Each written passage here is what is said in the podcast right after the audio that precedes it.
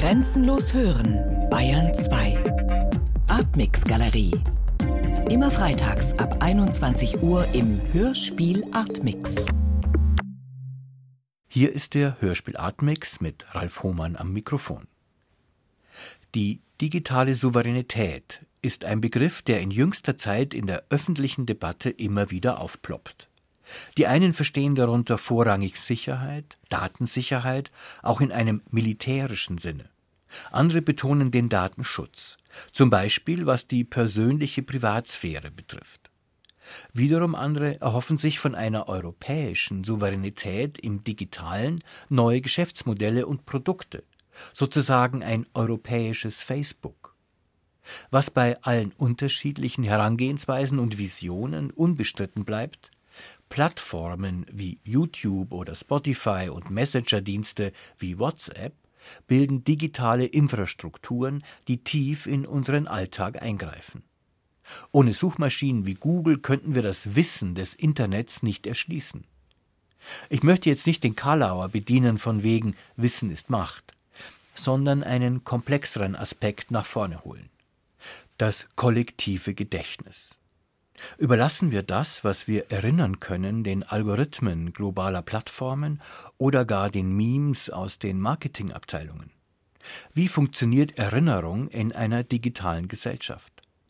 Dazu nun die Wiederholung eines Gesprächs mit der Kulturwissenschaftlerin Aleida Assmann über den von ihr und ihrem Mann Jan Assmann geprägten Begriff kollektives Gedächtnis. So nebenbei auch ein Exkurs in die Frühgeschichte der Suchmaschinen und der Frage, wie Medien überhaupt funktionieren.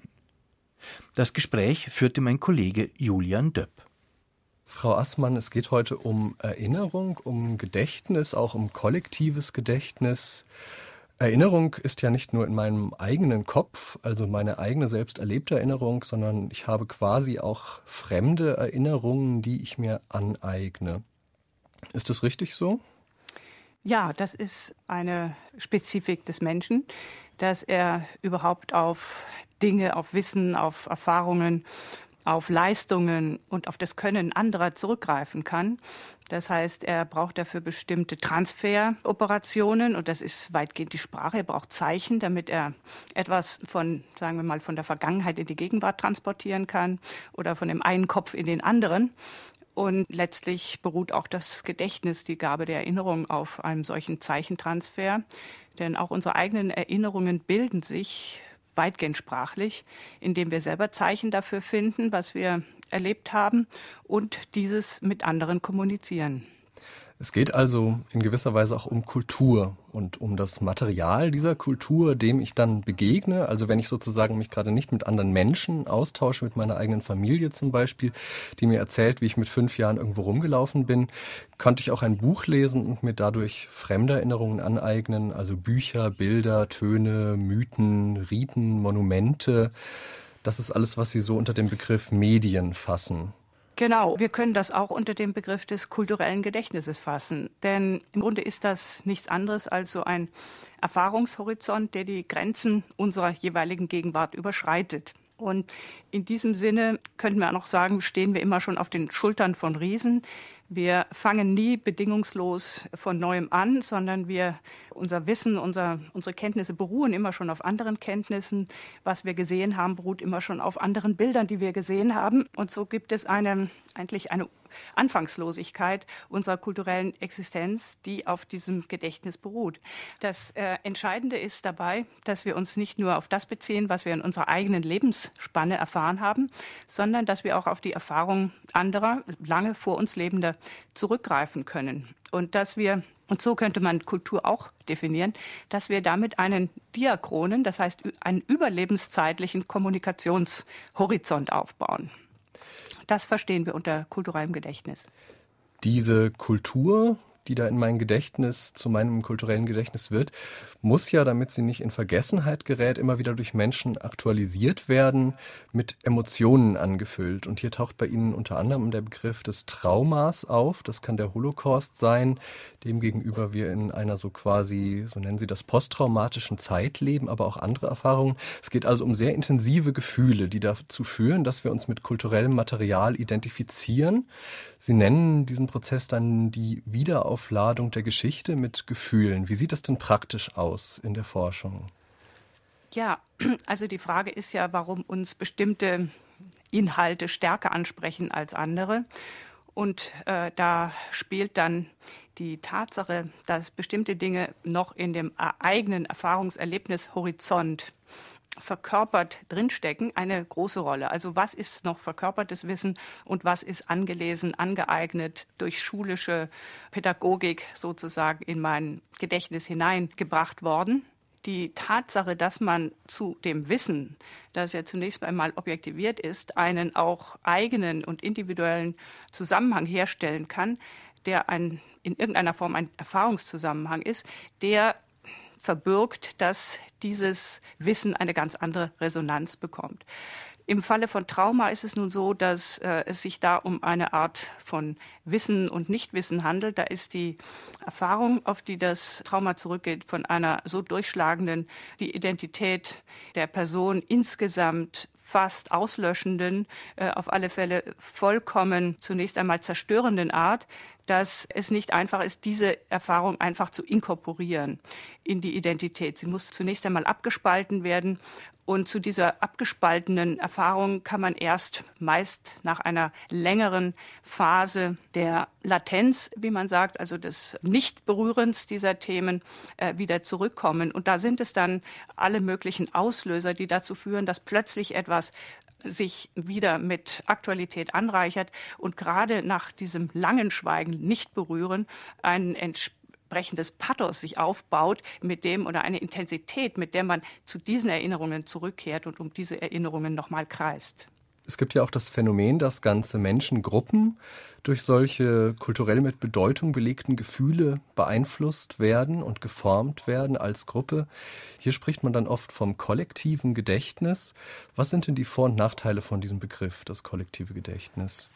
Ja, das kollektive Gedächtnis ist ein Begriff, der zunächst einmal auf den Gedächtnisforscher Maurice Halbwachs zurückgeht, der ihn im Jahre 1925 vorgebracht hat in einer bis heute als fundierend anerkannten Studie zur sozialen Gedächtnisforschung. Und er ist gleichzeitig schon also in dem Kreis seiner ersten Leser auf starke Kritik gestoßen, weil man vermutete, dass hier sich vielleicht so etwas wie eine neue Kollektivmystifikation aufbauen könnte. Also die Idee, dass die Nation etwa eine Kollektivseele habe oder ein, das Volk einen Volkscharakter habe. Also das, das sind so Ideen, die einer Masse von Menschen, Einzelmenschen, so eine, eine Einheit überstülpen. Und äh, genau das galt und mit Recht auch als Mystifikation. Nun dazu gehört dieser Begriff kollektives Gedächtnis, wie Halbwachs ihn äh, entwickelte, überhaupt nicht. Er hat im Gegenteil zum Ausgang genommen die Überlegung, dass Menschen eben interaktiv, das heißt zwischenmenschlich, so etwas aufbauen durch Sprache, durch gemeinsame Riten, also der Erinnerung und des Zusammenkommens und darüber sprechen und kommunizieren. Also er war alles andere als ein Mystiker des Kollektiven. Der Begriff heute wird oft verwendet in einer ganz anderen Form, nämlich eigentlich mehr so als eine Schwundstufe. Äh, das erlebe ich jedenfalls sehr stark im Alltag, wenn vom kollektiven Gedächtnis die Rede ist, der Deutschen oder der Österreicher zum Beispiel, dann meint man oft das, was ist eigentlich im Gedächtnis des äh, Allgemeinbewusstseins hängen geblieben. Also was kann man aufrufen, wovon haben die Menschen, die gerade miteinander leben, noch eine Art von Grundverständnis? Welche Namen kennen sie noch? Äh, mit welchen Begriffen können sie was assoziieren? Das ist also ein ganz anderer Begriff. Äh, wir selber bevorzugen andere Begriffe. Wir bevorzugen den Begriff etwa des sozialen Gedächtnisses. Also da spielt äh, stärker eine Rolle äh, das, was aktuell auch ausgetauscht wird zwischen Personen oder des politischen Gedächtnisses. Das wäre die Form, in der politische Symbole eingesetzt werden, um Gruppen dazu zu bringen, dass sie ein gemeinsames Identitätsgefühl aufbringen, eine Form von Zugehörigkeit oder Loyalitätsbindung aufbauen und, und schließlich das kulturelle Gedächtnis, das sozusagen der Gesamtrahmen dafür sein könnte. Sie sagen in Ihrem Buch Der lange Schatten der Vergangenheit, Erinnerungskultur und Geschichtspolitik, das 2006 erschienen ist, auch, dass für Sie der Begriff des politischen Gedächtnisses einfach ein schärferer Begriff ist. Warum ist das so? Ja, die Frage, wie bildet ein Kollektiv von Menschen so etwas wie ein gemeinsames Bewusstsein aus, ist eben eine sehr, sehr wichtige Frage. Man hat lange Zeit ähm, sich dieser Frage nicht zugewendet, eben aus den Gründen, dass man von diesen kollektivistischen Diskursen loskommen wollte, völlig zu Recht.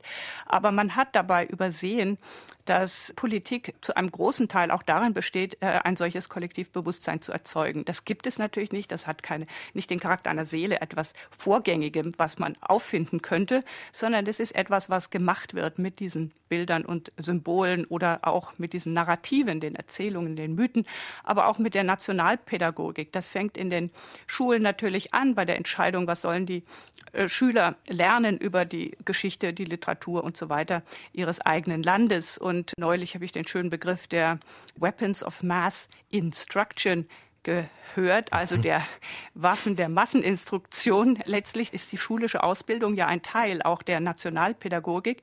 Es geht darum, so etwas wie einen gemeinsamen äh, Bezugspunkt in der Vergangenheit zu schaffen, aus dem heraus äh, man sich als gemeinsam versteht und dann in der Zukunft auch entsprechend motiviert ist, für sein Land einzustehen und äh, das heißt unter anderem auch für sein Land zu kämpfen.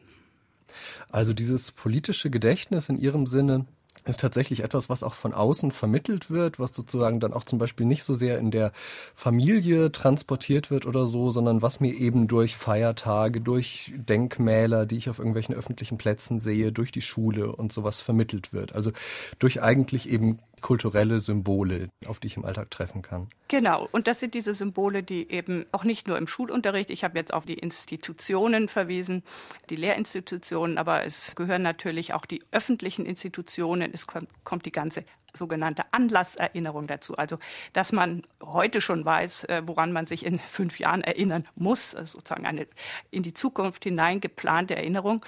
Das ist ein, ein neues, äh, wichtiges Element geworden für die ganze Kulturpolitik. Da geht es ja nicht nur um das Schillerjahr oder das Einsteinjahr, äh, sondern es geht auch um politische Daten, für die man sich entscheidet, dass man sie noch einmal wiederholt. Und die Frage der symbolischen Wiederholung, äh, die ist ja auch nicht zu allen Zeiten gleich stark. Manchmal entsteht ein gewisser Druck, bestimmte Daten eher hervorzuholen als andere. Wir haben zum Beispiel erlebt, wie seit den 80er Jahren sehr stark die NS-Geschichte und der Holocaust in dieser Form der Kommemoration immer wiederholt wurde. Also angefangen vielleicht 85 mit der wichtigen Rede von Weizsäcker, mhm. äh, wo es darum ging, äh, zu dieser Vergangenheit ein neues Verhältnis zu bekommen. Also das Jahr 45 nun nicht mehr Kapitulation, sondern Befreiung zu nennen. Also man sieht, dass die politischen Daten der gemeinsamen Kommemorationen in Jubiläumsjahren etwa auch dazu dienen, nicht nur die Erinnerung immer wieder präsent zu halten, sondern in jedem Fall auch etwas umzuformen, anzugleichen an das neue Verständnis, was, was man für die Geschichte gewonnen hat. Und es ist auch so etwas wie der Versuch, diejenigen, die das alles nicht erlebt haben, in diese Geschichte mit hineinzuholen und damit auch die unterschiedlichen Geschichts Bilder, die ja in jeder Gesellschaft vorhanden sind. Allein schon dadurch, dass wir immer in verschiedenen Generationen ja nur miteinander leben und jeder hat einen ganz anderen eigenen Generationshorizont, der eigentlich ziemlich unvergleichlich ist. Um diese unterschiedlichen Menschen alle auch zu synchronisieren und in eine eher einheitliche Geschichtsdeutung hineinzuholen. Wenn man in der Geschichtswissenschaft jetzt die Geschichte mit Gefühlen wieder aufladen will und sich dann gerade mit Kollektiven auch beschäftigt, wie macht man das denn? Wie untersucht man die Emotionen in einem Kollektiv? Also mein Zugang dazu hat sehr viel zu tun mit dem Begriff, den ich gerade erwähnt habe, dem der Generationen. Also was mir immer stärker aufgefallen ist bei der Untersuchung sozusagen, wie verändert sich die Geschichte in der Retrospektive? Denn eins steht nun mal fest, dass die Geschichte nicht wahr und damit faktisch irgendwie fixiert ist, sondern äh, eine Art Fluidum ist oder ein, ein, ein Stoff, der immer wieder neu geformt wird in jeder Gegenwart. Also ein Schlüssel äh, für diese Umformung hat zu tun mit der Verlagerung von einer Generation auf die andere.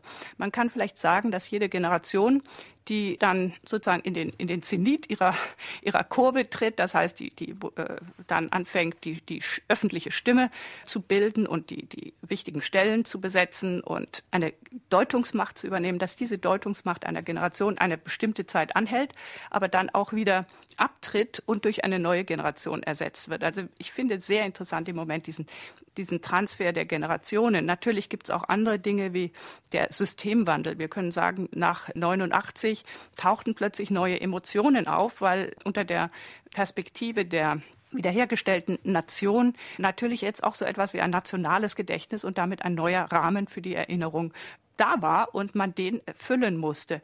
Äh, eine jüngere Generation kann die Gefühle der Älteren nicht unbedingt teilen. Die Gefühle der älteren Generation waren stark geprägt durch den Zorn, die Wut, äh, durch die Elterngeneration, mit der, der sie konfrontiert waren. Sie waren in den Familien mit nationalsozialistischen Eltern konfrontiert. In der Gesellschaft als solcher waren sie konfrontiert mit einer Reedukations-, mit einer demokratischen Gesellschaft. Die standen immer unter einem gewissen äh, Druck der Dissonanz und haben darauf eben mit Zorn und auch äh, mit Aggression und Gewalt reagiert. Und eine Folge davon war eben auch die sehr starke Moralisierung des Geschichtsbildes. All das könnte man sich vorstellen, wendet sich, wenn mhm. eine weitere Generation Wie ins Zentrum rückt. Wie sieht denn der Weg zu so einer Erkenntnis für Sie jetzt aus? Methodisch, man kann ja nicht in die Köpfe der Leute reinschauen quasi. Wie, wie kommt man an diese Gefühlsebene heran sozusagen? Ja, also an diese Gefühlsebene kommt man nur so heran, dass man sie als einen Diskursprozess beobachtet und beschreibt. Ähm, Diskursprozess heißt, darüber wird ständig geredet und diese Rede findet Niederschlag in den Medien. Dazu gibt es Bücher, dazu gibt es Texte und man kann aus den Texten diese Dimension auch sehr leicht herausdestillieren. Ich bin ja selbst Literaturwissenschaftlerin und bin deswegen nicht Teil jener Gruppe von Menschen, etwa wie Soziologen, die rumlaufen und Umfragen, Erhebungen machen und versuchen, an die Köpfe der Individuen direkt dran zu kommen. Das ist nicht mein methodischer Zugang, sondern ich bin auf Texte angewiesen. Wenn man von Gedächtnis spricht, gibt es ja immer gleich diesen Verdacht, dass das Gedächtnis nicht zuverlässig ist, dass man es täuschen kann, dass sich Gedächtnis auch politisch verführen lässt, also die Gedanken sozusagen in die Köpfe von den Herrschenden reingedrängt werden. Braucht man als Folie, um das Gedächtnis sinnvoll zu untersuchen, nicht immer auch ein Bild der Herrschaftsverhältnisse, die dieses Gedächtnis hervorgebracht haben? Natürlich, das ist nicht auszuschließen. Die Frage, was ist daran fiktiv, was ist authentisch, ist eine wichtige Frage, die vor allem die kognitiven Psychologen interessieren. Die haben diese Diskussion sehr stark gemacht. Sie haben uns nachgewiesen in vielen, vielen Laborversuchen, dass äh, alles, was, woran wir uns felsenfest zu erinnern glauben, dass das äh, nicht unerschütterlich ist, dass das eher äh, auf sandigem Boden erbaut ist, dass das im Fluss ist, dass wir das ständig revidieren, ohne es zu merken, dass wir so etwas vornehmen wie auch eine ständige Anpassung der Vergangenheitserfahrungen an unser gegenwärtiges Selbstbild. Wir wollen eben nicht gerne in Dissonanz treten zu Dingen, die jetzt nicht mehr passen zu dem, wie wir uns, uns gerne selber vorstellen. Und das Gedächtnis ist ein großartiger Umfälscher, weil ähm, das Gedächtnis auch von der Evolution her nie äh, gedacht war als ein exakter Speicherapparat, sondern immer als ein Anpassungsgerät. Also sich äh, neu zu orientieren, das ist eigentlich die größte Leistung des Gedächtnisses in der Evolution. Und deswegen ist es plausibel, plausibel, dass es nicht so akkurat ist. Ich würde sagen, die Herrschaftsverhältnisse sind sehr wichtig. Äh, und ich habe ja angefangen mit dem politischen Gedächtnis und gezeigt, dass es so einen Rahmen gibt, in den ähm, ein Staat dann auch seine Bürger hineinsozialisiert durch die, sagen wir mal, Schule oder die Kommemorationsanlässe, von denen die Rede war. Das ist aber nur ein Element. Das, äh, die, die Pointe ist, der Staat kann auch gar nicht überprüfen, wie viel davon in den Köpfen hängen bleibt, wie viele sich an diesen Zeremonien beteiligen und so weiter. Das hat einen sehr stark auch symbolpolitischen Charakter. Das heißt, es wird veranstaltet. Äh, ob die ganze Gesellschaft da mitmacht, ist eigentlich gar nicht das Entscheidende. Man muss einfach sehen, dass in dieser Gesellschaft es ganz, ganz viele andere Instanzen auch gibt. Und das ist typisch für die Demokratie. Es ist eine dezentrierte, eben auch pluralistische Erinnerungslandschaft da festzustellen. Da ist sehr vieles, was bottom-up passiert, äh, durch Bürgerinitiativen, äh, Gruppen, ja, die, die äh, Erinnerungsinitiativen machen, also sogenannte Erinnerungsaktivisten. Denn man denke jetzt an diese Stolperstein-Aktion. In immer mehr deutschen Städten finden sich die kleinen Bronzeplatten im Pflaster eingraviert vor den Häusern and in denen einst jüdische Familien gelebt haben, aus denen sie deportiert wurden in denen kurz verzeichnet wird Name äh, mhm. dieser Familienmitglieder und äh, was über ihr Schicksal bekannt ist. Meistens heißt es dann ermordet in Theresienstadt oder in Auschwitz. Also diese Aktivitäten laufen ja auch und ähm, dann gibt es wiederum Erinnerungsenklaven, Stammtische, die sich ihr, ihre Erinnerungen austauschen. Es gibt das Internet. Es gibt ganz, ganz vieles, was einfach nebeneinander besteht. Es gibt dann den Buchmarkt und äh, die, die Filme, also Dinge, die marktförmig organisiert sind und auch ein bisschen auf Zulauf und, und Massenresonanz abgestellt sind, so dass ich immer von einer Vervielfältigung der Erinnerungsangebote hier sprechen würde. Man spricht ja oft, man hört oft sprechen von dieser sogenannten Gleichschaltung, ein vorbelastetes Wort. Heutzutage alle sehen und konsumieren die gleichen Filme, Nachrichten, die lesen die gleichen Bestseller, schauen die gleiche Werbung. Also Sie würden aber sagen, es ist nicht von einer Vereinheitlichung so sehr auszugehen, sondern gerade in modernen Medien wie dem Internet oder so zeigt sich eigentlich eine Pluralisierung des Gedächtnisses. Richtig. Also es gibt ja diese schöne Beschreibung von Benedict Anderson über die Nation als eine, wie er sie nannte, vorgestellte Gemeinschaft. Und einer der Gründe, wie, wie so eine Gemeinschaft, die sich ja nicht durch Kennenlernen persönlich irgendwie in den Blick fassen kann, wie die etwas Gemeinsames entwickelt, sagt er, ist die, dass sie immer jeden Morgen dieselben Nachrichten lesen in der Zeitung. Also das, das Zeitungszeitalter hat sehr viel für die Nationsbildung beigetragen. Man hat sich koordiniert gleichgeschaltet über die Nachrichten zum Beispiel. Oder man könnte auch sagen, durch den Bildungskanon wurde man gleichgeschaltet. Man hat Goethe und Schiller gelesen und konnte den zitieren, die, die aus diesen Werken zitieren. Und damit gab es auch so eine Art von Gleichschaltung. Das war der bürgerliche Bildungskanon. Und in diesem Sinne des 19. Jahrhunderts, die Nation, die aufruhte auf so einem gleichgeschalteten Bildungskanon. Das können wir heute nicht mehr wahrnehmen. Dieser Bildungskanon hat sich verflüchtigt oder ist zerschlagen worden oder, oder was auch immer. Es gibt ihn noch, aber es gibt ihn nur noch als eine Teilkultur. Wir haben viele, viele äh, Teilkulturen. Wir haben auch nicht mehr den krassen Gegensatz zwischen Elitekultur und Popkultur. Das alles greift inzwischen sehr viel stärker ineinander. Was wir aber haben und was ganz neu ist, ist die Ausdehnung von Erinnerungslandschaften in die Cyberwelt hinein, in die digitalen Parallelwelten hinein. Und da tut sich jetzt in den letzten Jahren, allerletzten Jahren etwas sehr Neues. Da entstehen neue, man könnte sagen, Imagine sind Communities, die durchaus die Größe von Nationen haben. Und da tun sich äh, neue Gruppen und neue Formen der Interaktion zusammen. Und da ist noch gar nicht absehbar, was das bedeutet in Richtung Vervielfältigung ähm, der Erinnerungslandschaft oder Kommunikationslandschaft oder der Imaginationsgruppen. Auf alle Fälle kann man vielleicht sagen, dass in dem Maße, wie das Interesse an Partizipation, an, an, an Staatlichkeit, an, an Bürgerschaftlichkeit zurückgeht, man fühlt sich nicht als aktiven Teilnehmer einer Nation, aber man fühlt sich sehr stark als aktiven User in einer solchen Community. Da verlagert sich etwas und da tun sich im, im Moment ganz neue Gruppen auf, die aber mit Sicherheit bisher nicht gleichgeschaltet sind, es sei denn durch wirtschaftliche Strukturen. Also die Gefahr, dass sich zum Beispiel durch das Internet eine globalisierte Form des kollektiven Gedächtnisses herausbilden könnte, also eines politischen Gedächtnisses, sehen Sie nicht. Wir gehen zu leichtfertig mit dem Wort Globalisierung um. Wir stellen ja auch fest, dass es doch sehr parochiale, also sehr provinzielle Minigruppen gibt, äh, die sich da mal zusammenschließen können, aber die auf keinen Fall als global anzusprechen sind. Es ist im Grunde so etwas wie ein Kiez, der sich da rekonstruiert, also ein, ein kleiner Stadtkern, der seine nachbarschaftlichen, pseudonachbarschaftlichen Beziehungen pflegt. Aber das hat nicht unbedingt gleich was mit Globalisierung zu tun. Sie beschreiben ja auch den Wechsel von dem Ideologieverdacht, unter dem kulturelle Erzeugnisse oft stehen. Also Bilder, wo man sagt, die sind ja jetzt im digitalen Zeitalter manipulierbar, die sind quasi für gewisse Zwecke instrumentalisierbar. Und Sie sagen aber gleichzeitig auch, dass das kulturelle Gedächtnis nie ohne konstruierte Bilder auskommt. Ist es, würden Sie sagen, also ein Vorteil der Digitalisierung in gewisser Weise, dass sie diese vollständige Konstruiertheit der Kultur deutlich und bewusst macht? Sie haben völlig recht. Die Konstruiertheit dieser Bilder ist eine, eine Tatsache und äh, wir haben sie uns vielleicht nur früher nicht so klar gemacht, wie, wie es heute der Fall ist. Man könnte sagen, dass ähm, die Konjunktur oder die Heraufkunft der Kulturwissenschaften jetzt äh, in den Geisteswissenschaften dieses, dieser Fragestellung sehr viel zu tun hat mit der Anerkennung der Tatsache, dass Symbole wirkmächtig sind. Also wir können sie nicht abtun als äh, eben nur herrschaftlich konstruierte Verordnungen, sondern wir müssen uns vor allem auch der Tatsache stellen, dass diese Symbole wirken, dass sie etwas ausrichten können. Das heißt, wir müssen die Frage verlängern und, äh, und, und auf die Rezeption adaptieren und schauen, welche welkom. Ne, die in der Tat haben und dass es vielleicht auch ein, so etwas gibt wie ein Bedürfnis von Menschen, auf Symbole zu reagieren. Wir haben auch von den Gefühlen gesprochen.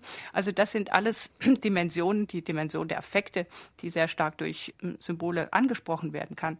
Aber dass das kulturelle Gedächtnis gänzlich ein gemachtes ist, ein konstruiertes und mit Symbolen arbeitenden ist, das ist die erste Grundhypothese überhaupt. Man kann ja auch sagen, äh, die Menschen unterscheiden sich von den Tieren dadurch, dass sie nicht nur ein genetisches Programm haben, sondern eben auch noch ein Programm, das sie sich selber machen, mit Hilfe von Zeichen und Symbolen. Das heißt, sie schreiben etwas auf oder sie memorieren etwas, um es an die nächste Generation weiterzugeben. Das geht nur über Symbole. Schon die Oral Kulturen, die Stammeskulturen, bilden solche Symbole, zum Beispiel mythische Landschaften in, in Australien oder bei den indianischen Ureinwohnern in Nordamerika, also wo die ganze Landschaft symbolisch überschrieben wird durch Götter und äh, Erzählungen, Geschichten und jede Generation lebt diese Geschichten wieder, wieder nach. Das sind alles immer symbolische Konstruktionen und das äh, gilt auch durch die ganze Schriftkultur hindurch bis zur Digitalkultur. Ist die also sozusagen ehrlicher, die Digitalkultur? Ich würde diesen Begriff der Ehrlichkeit gar nicht so stark strapazieren. Ich würde eher von der Erfahrung der Wirkmächtigkeit von Symbolen ausgehen oder auch der Unhintergehbarkeit von Symbolen. Denn ohne Zeichen gibt es keine Kultur. Und äh, was sollen wir da ehrlich sein, äh, wenn wir ehrlich sind äh, und einfach keine Sprache mehr verwenden, weil alles ja gemacht ist, äh, dann könnten wir auch keine Kultur entwickeln. Also der, der Punkt ist einfach nur zu beobachten, wie und auf, welchem, auf welchen Medien basierend und mit welchen Möglichkeiten der Medien Kultur entsteht. Und da ist eben wichtig, dass wir sagen, Medien sind nicht nur Vermittler, sondern Konstrukteure unserer Welterfahrung. Also welche Medien wir äh, jeweils benutzen und zu Leitmedien erheben, Leben ist absolut folgenschwer. Und äh, wenn man die Renaissance anschaut, das Zeitalter des Buchdrucks, ähm, man, da kann man feststellen, da, die haben angehängt an das neue Medium Schriftkultur und Buchdruck eben auch bestimmte Mythen generiert, ganz interessante Mythen, zum Beispiel de, den Mythos, dass Schrift etwas sehr Kostbares ist, weil, weil sie nämlich menschlichen Geist äh, konservieren kann. Äh, Milton hat das mal so ausgedrückt, er hat gesagt, ein, ein gutes Buch ist die Einbalsamierung eines Geistes für ein Leben nach dem Leben. Nicht? Also der ging wirklich davon aus, der Geist kann überlebensfähig gemacht werden über den Tod des Autors und de, den, der ihn gedacht hat. Und äh, fast so etwas, was heute wieder auftaucht mit dem Gehirn, ja, dass man nach seinem Tode noch aktiv halten möchte oder implantieren möchte. Aber Im solche, Glascontainer irgendwie. Ganz genau. Das sind solche Phantasmen oder Utopien, die an, an bestimmten äh, Medien hängen. Und in der Renaissance war es eben die Schrift, weil man merkte, äh, in der Tat, wir können die lateinischen Autoren ja wieder lesen. Sie sind ja unsere Zeitgenossen. Die mhm. Schrift hat das ja alles konserviert. Dieses kulturelle Gedächtnis, das ja immer wieder aktualisiert werden muss. Also man muss immer wieder in Ausstellungen gehen, um diese Dinge vor sich zu sehen. Auf der einen Weise jede Generation wieder, um ihr kulturelles Gedächtnis quasi zu aktualisieren. Andererseits muss man auch in Archiven natürlich aufpassen, dass die Sachen, die darin lagern, nicht einfach vergessen werden, die Inhalte, die kulturellen. Wie würden Sie denn hier die Funktion der Suchmaschine betrachten im Internet, was ja genauso ein Aktualisierungsmechanismus ist? Also die, die Suchmaschinen gibt es seit äh, das Wissen vervielfältigt wurde und so, dass die Menschen es nicht mehr in ihrem Gedächtnis äh, organisieren konnten. Man kann sagen, dass die mündlichen Gesellschaften eben alles noch in ihrem mm, Gehirn, in ihrem Kopf äh, sortieren und ordnen können mit ihren körperlichen Nemotechniken. Aber eine Gesellschaft, die mehr, viel mehr Wissen produziert, als sie erinnern kann, die muss Suchmaschinen entwickeln.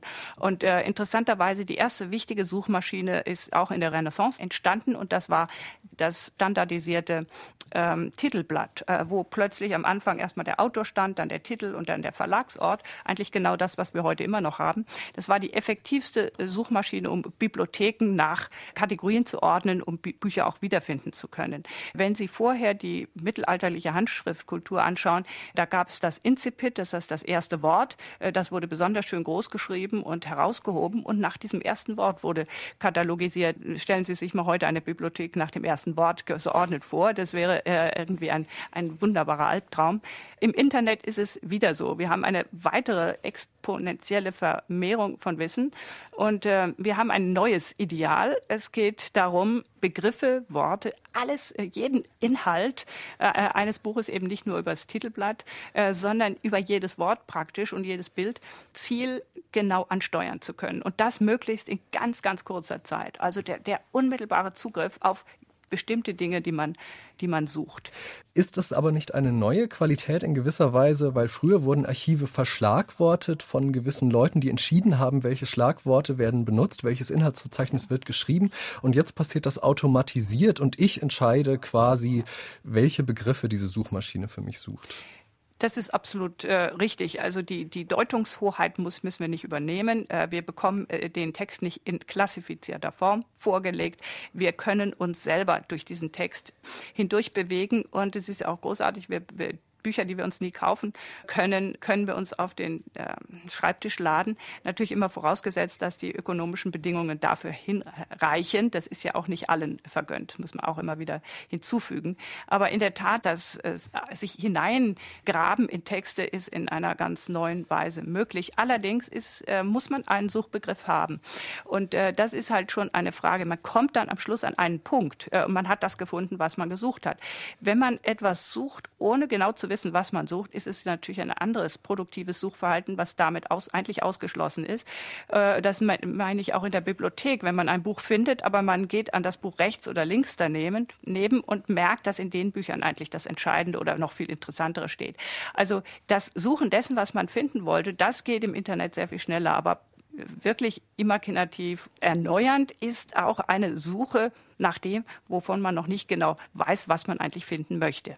Also würden Sie sagen, man bezahlt quasi für eine Form der Emanzipation in gewisser Weise im Zugriff auf kulturelle Inhalte mit einer Desorientierung? Ja, also ich würde sagen, das Abrufgedächtnis ist, steht zu stark im Mittelpunkt. Wir denken, äh, wir, es gibt irgendwo das Wissen, das ist so, haben auch die Studenten das jetzt sehr stark in ihren Köpfen. Das Wissen ist im Internet gespeichert und ich muss es schnell abrufen. Und diese Abrufmentalität ist intellektuell absolut geisttötend. Äh, nicht? Sie, sie holen es runter, sie bewerten es nicht, sie fragen sich selber nicht mehr, was habe ich damit zu schaffen, was ist äh, mein Verhältnis zu diesen Texten, ist das überhaupt glaubwürdig, sind das überhaupt korrekte Texte. All diese Fragen tauchen nicht mehr auf. Alles wird als gleich wichtig, als gleich wahr heruntergeholt und es steht auf Abruf bereit. Das ist eine eher, sagen wir, unkreative Form, mit Wissen umzugehen. Aleida Assmann. Mit der Kulturwissenschaftlerin hat sich Julian Döpp über das kollektive Gedächtnis in Zeiten digitaler Suchmaschinen unterhalten. Eine Wiederholung aus dem Jahr 2007. Das war der Hörspiel Atmix. Ralf Hohmann sagt für heute Servus.